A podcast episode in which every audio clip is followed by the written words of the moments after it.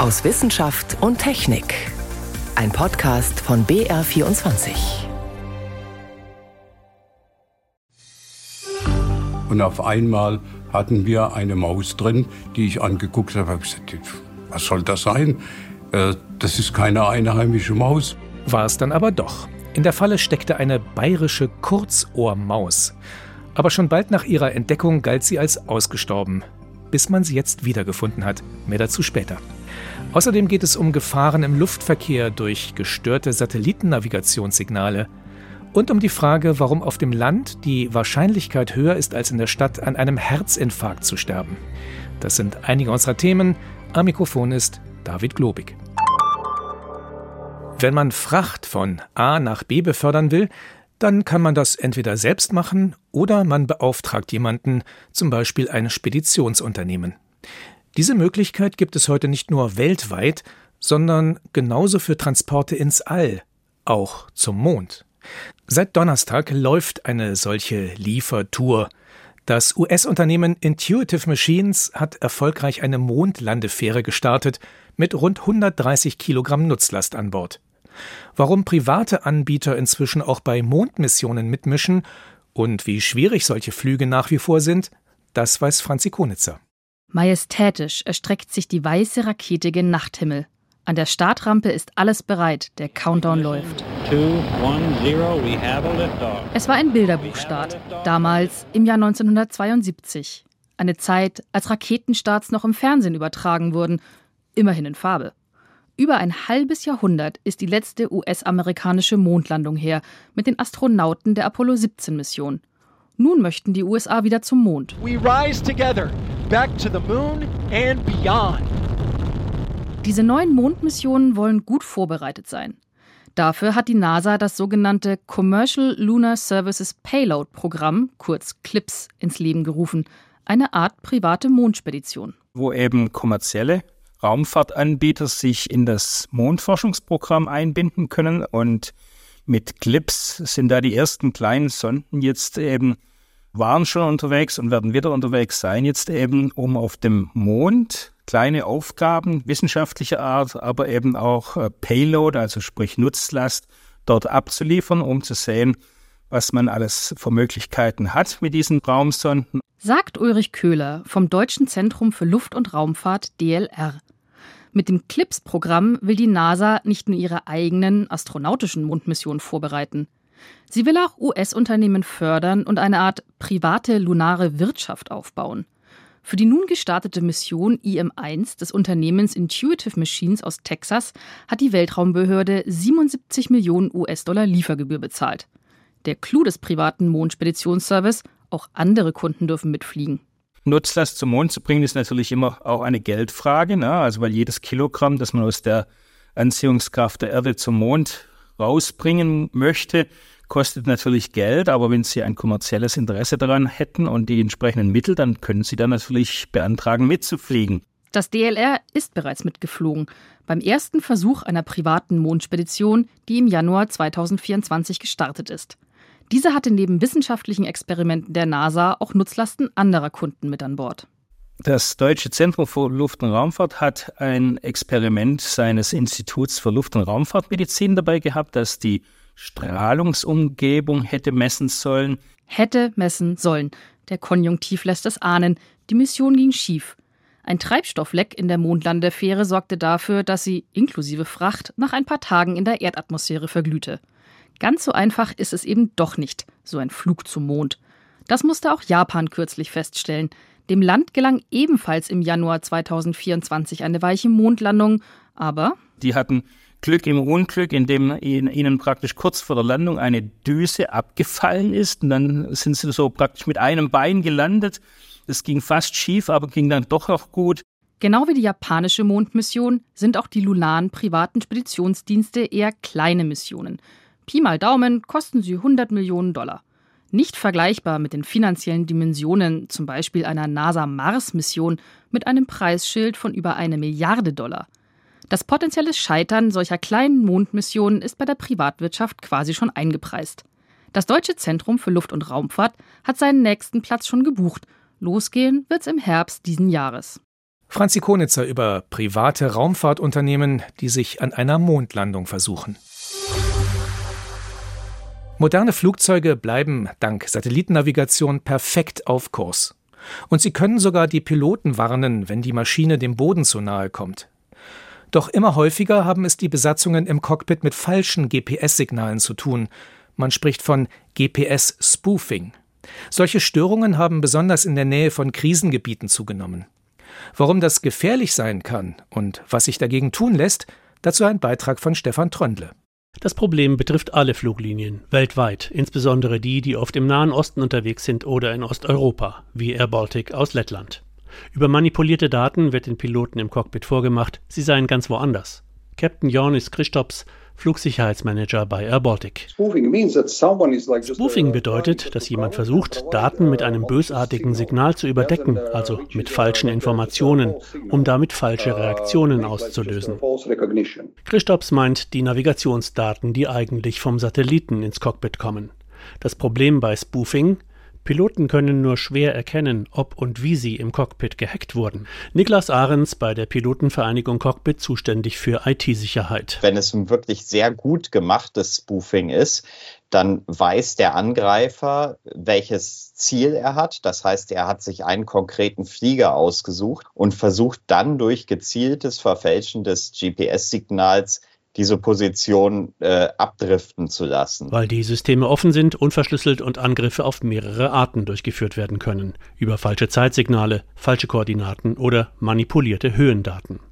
Die Höhe wird zwar über den Luftdruck ermittelt, aber bestimmte Warnsysteme wie das für Bodenernährung, wichtig für Flüge im Gebirge, bekommen sie via GPS. Niklas Ahrens erinnert sich an einen Flug über die Emirate. Auf elf Kilometern schreit das Flugzeug plötzlich Terrain, pull up. Und da ist halt kein Berg, das weiß man. Das Problem ist, wenn man weiter gespooft wird, dann schreit das System quasi so lange, bis man es ausschaltet oder gelandet ist. Und dererlei Attacken nehmen zu.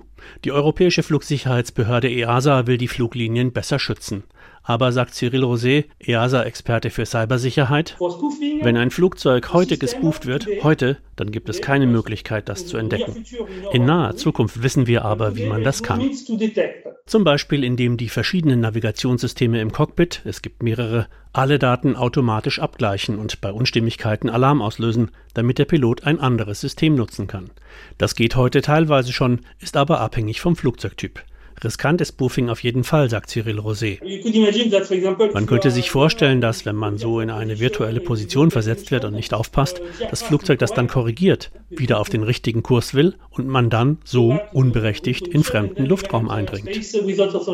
Wenn das in der Nähe der iranischen Grenze passiert, kann so etwas tatsächlich gefährlich werden. Der Iran hat bekanntlich schon ein ausländisches Passagierflugzeug abgeschossen. EASA und Pilotenvereinigung setzen auf bessere Ausbildung und Gegenmaßnahmen der verschiedenen Hersteller.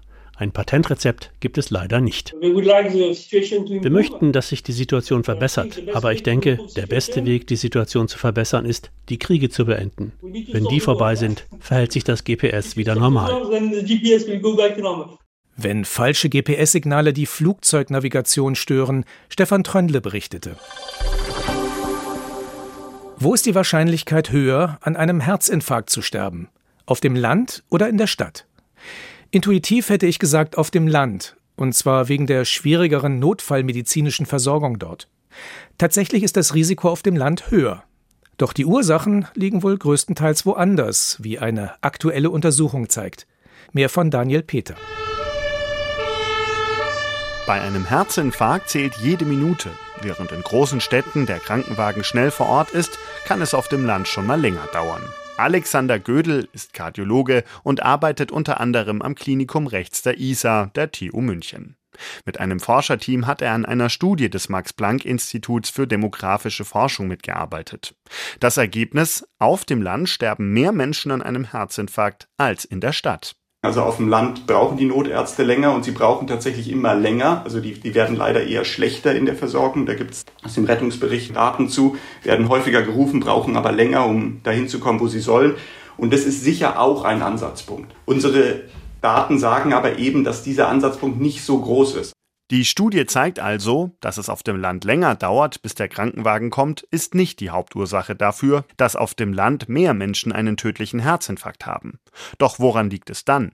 Die Forschenden haben sich die Daten von Menschen ab 65 Jahren genauer angeschaut. Dazu haben sie ländliche Regionen mit städtischen verglichen.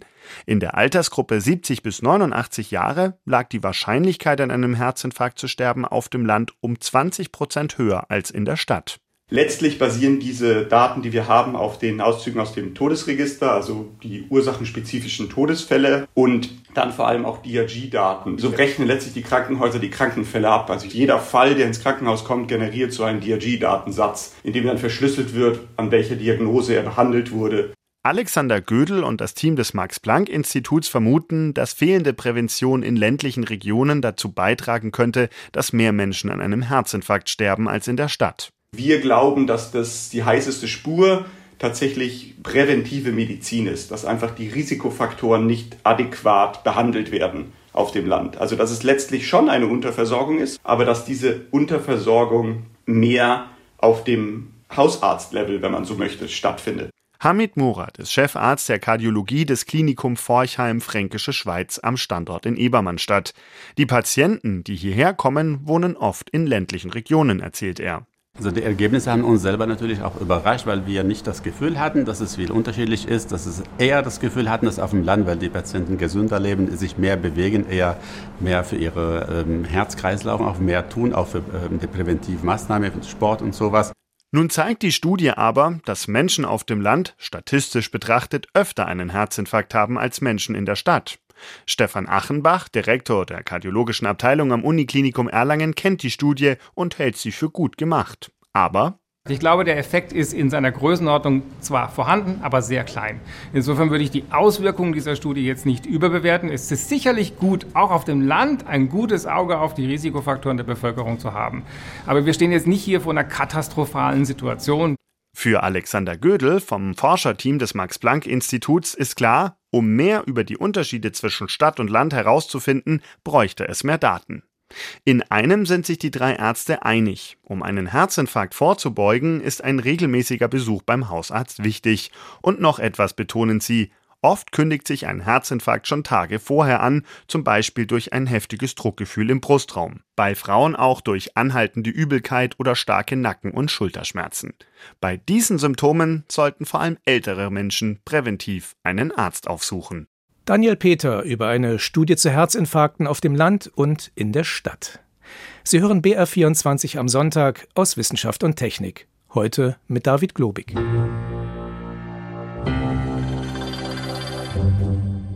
Die Natur kennt keine Grenzen. Unter diesem Motto stand in den vergangenen Tagen eine Konferenz in Samarkand in Usbekistan. Es ging dort um den weltweiten Schutz von wandernden Wildtierarten. Der ist eine besondere Herausforderung, da sich der Lebensraum dieser Tiere nicht auf ein Schutzgebiet oder einen Nationalpark beschränken lässt. Wie weit solche Wanderungen teilweise gehen, überrascht auch Forschende immer wieder aufs Neue. Erst kürzlich konnten sie mit Hilfe eines GPS-Halsbandes den Wandermarathon einer mongolischen Gazelle verfolgen. Jenny von Sperber berichtet. Fünf Jahre lang hat die mongolische Forscherin Nandia Dejit vom Senckenberg-Institut in Frankfurt stündlich Daten von der Gazelle empfangen. GPS-Daten, die der Wissenschaftlerin gezeigt haben, wo ihre mongolische Gazelle gerade so herumläuft. Fast ein ganzes Gazellenleben konnte Nandia Dejit so mitverfolgen. Die Gazelle hat länger gelebt, als wir bei ihrer Besenderung erwartet hatten. Der Sender am Hals lief mit Solarenergie, deshalb hat er so lange funktioniert. Emotional hat mir diese Gazelle mit der Zeit wirklich viel bedeutet, aber einen Namen gegeben haben wir ihr nicht. Bisher waren die Wege der mongolischen Gazellen nicht bekannt. Was die Biologen wussten, Sie ziehen mal einzeln und mal in Gruppen von bis zu 200.000 Tieren durchs Land. Allerdings nicht Saison für Saison auf den gleichen Routen wie Zugvögel oder andere wandernde Arten. Wandernde Tiere haben definierte Winter- und Sommergebiete, zwischen denen sie sich saisonal hin und her bewegen. Sie nutzen ganz bestimmte Korridore. Aber die Bewegungen von nomadischen Tieren wie den Gazellen kann man nicht vorhersagen.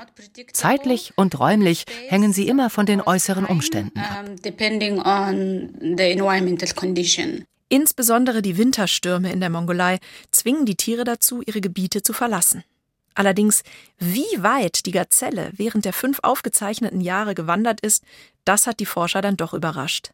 Über 18.000 Kilometer, fast ein halbes Mal um die Erde. Und was sie dabei alles erlebt hat, das hat Dagit von ihrem Schreibtisch aus praktisch beobachtet.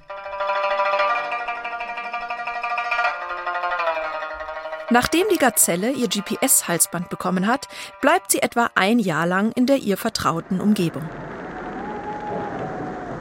Dann tritt sie ihre Reise nach Norden an, wandert über das Eis zweier zugefrorener Flüsse und verbringt den Winter 900 Kilometer weiter nördlich an der russischen Grenze, wo kein Schnee liegt.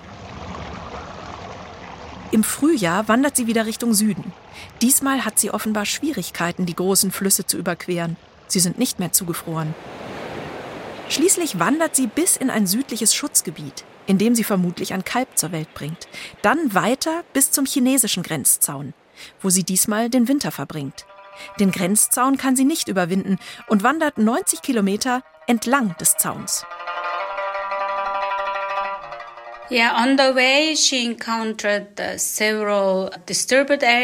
Auf ihrem Weg kam die Gazelle durch viele gestörte Gebiete.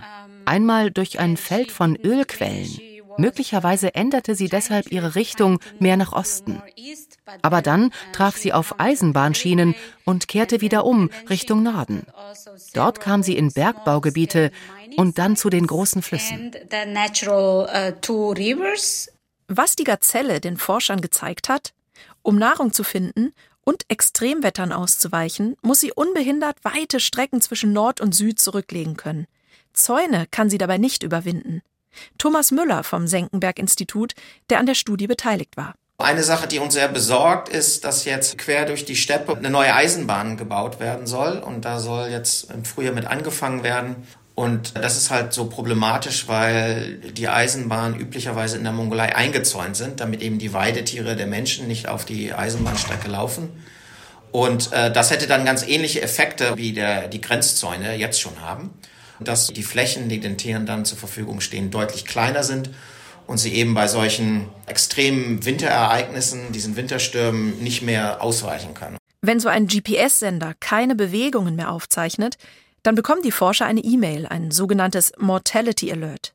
Entweder hat das Tier dann das Halsband verloren oder es ist gestorben.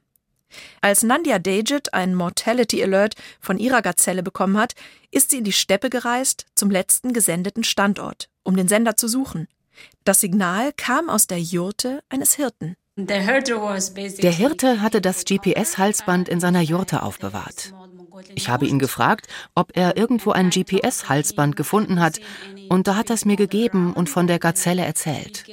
Sein Sohn hatte sie in der Nähe der Jurte gefunden, alt und krank, aber noch am Leben.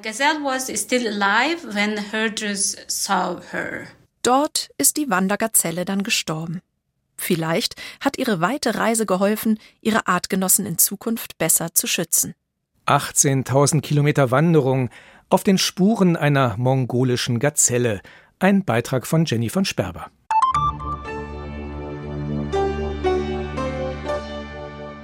Sie gehört zu den weltweit seltensten Säugetierarten, die bayerische Kurzohrmaus. Vor über 60 Jahren wurde sie bei Garmisch-Partenkirchen entdeckt. Und nur kurz danach galt sie dann auch gleich schon als ausgestorben. Doch offenbar hat sich die Maus nur gut versteckt, denn jetzt ist sie Forschern wieder über den Weg gelaufen. Franzi Konitzer über eine kleine Sensation und eine ziemlich niedliche noch dazu. Die bayerische Kurzohrmaus ist putzig, man kann es nicht anders sagen. Ein etwa fingerlanges Tierchen mit winzigen Augen und winzigen Ohren, zu Hause in, wie der Name schon sagt, Bayern. Genauer gesagt in der Alpenregion, dort großer Fan von lichten Waldwiesen an Berghängen. Dort entdeckte sie 1962 der Zoologe Klaus König. Ich war damals an der staatlichen Vogelschutzwarte Garmisch-Partenkirchen als wissenschaftlicher Mitarbeiter tätig. Und in dieser Zeit konnten wir uns ganz den Mäusen widmen. Meine Frau hat hier kräftig mitgewirkt. Und wir haben dann die Kleinsäugerfauna angefangen zu untersuchen. Und dabei haben wir natürlich Mausfallen gestellt. Und auf einmal hatten wir eine Maus drin, die ich angeguckt habe. Was soll das sein? Das ist keine einheimische Maus. Die, die gibt es eigentlich nicht. Klaus König beschreibt die Maus, verleiht ihr ihren wissenschaftlichen Namen, Microtus bavaricus, übergibt einige tote Exemplare einem Naturkundemuseum. Einige Jahre später wird die bayerische Kurzohrmaus auf einem winzigen Gebiet in Tirol gesichtet, in Bayern dagegen seit ihrer Entdeckung überhaupt nicht mehr. Daher galt sie in Deutschland auch ganz offiziell als ausgestorben.